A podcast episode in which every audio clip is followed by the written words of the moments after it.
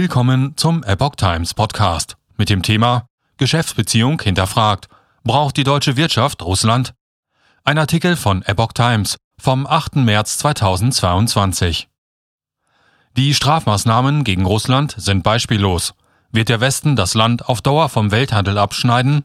Ein Umdenken bei Unternehmenslenkern und Verbandsfunktionären hat begonnen. Russland hat sich durch seine Invasion in der Ukraine international weitgehend isoliert. Die Sanktionen des Westens treffen die russische Wirtschaft mit Wucht.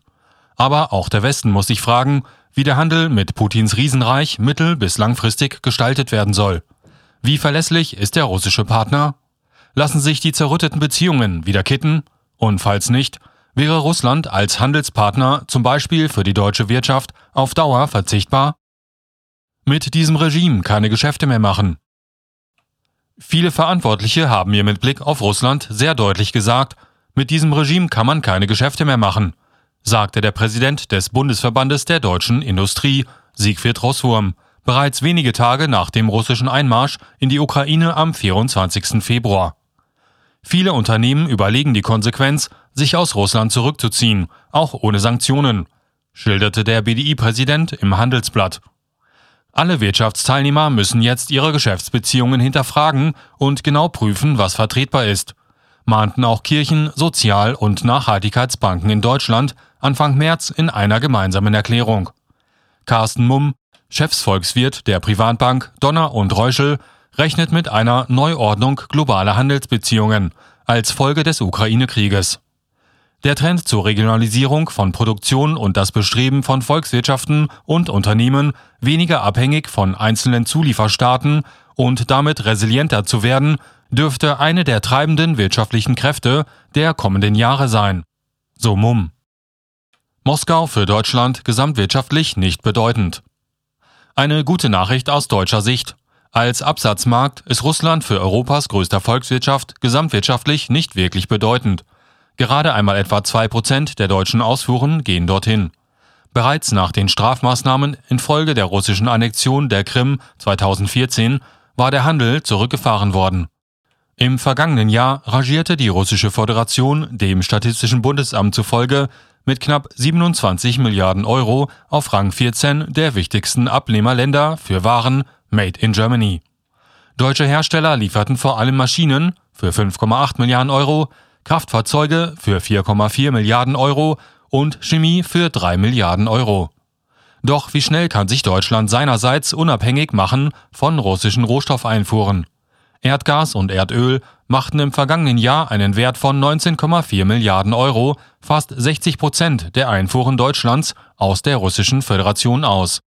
55 Prozent der Erdgasimporte nach Deutschland kommen aus Russland. Bei Erdöl sind es rund 35 Prozent bei Steinkohle 50 Prozent.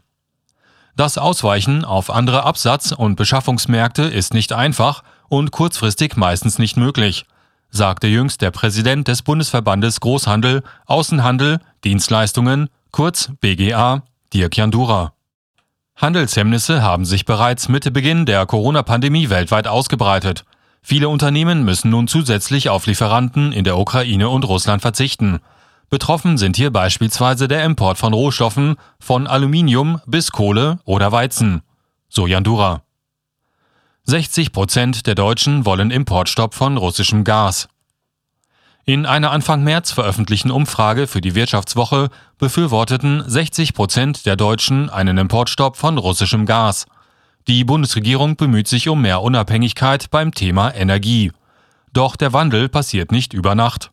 Auch Produktionsstätten, etwa von Autoherstellern, lassen sich nicht einfach andernorts aus dem Boden stampfen. Dennoch erwarteten auch die Volkswirte der Deutschen Bank Fondstöchter DWS grundlegende Veränderungen im Welthandel. Der Putin-Schock dürfte sich als der drittgrößte Rückschlag für die Globalisierung und die globalen Lieferketten in den letzten Jahren erweisen. Nach dem Handelskrieg zwischen den USA und China sowie den Unterbrechungen der Lieferketten im Zusammenhang mit Covid so die Volkswirte. Putin weist Russland in den wirtschaftlichen Abstieg. Russland werde sich ebenfalls umorientieren müssen, sagt Donner- und Reuschel-Chefsvolkswirt Mumm. Mittelfristig wird sich Russland mangels Alternativen enger an China binden müssen. Da China aber deutlich weniger auf Russland angewiesen ist, dürfte Peking die Konditionen der künftigen Zusammenarbeit bestimmen, sagt Mumm. Staatschef Putin weise Russland mehr oder weniger den Weg in den wirtschaftlichen Abstieg, sagt der Vizepräsident und Konjunkturchef des IFW Kiel, Stefan Kotz, Ende Februar in den ARD-Tagesthemen. Die Globalisierung wird in Russland rückabgewickelt, sagt er. Und das hat Folgen auch für die Handelspartner.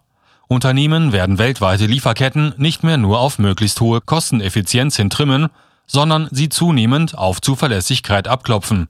Verbraucher sollten sich in diesem Szenario auf steigende Preise einstellen.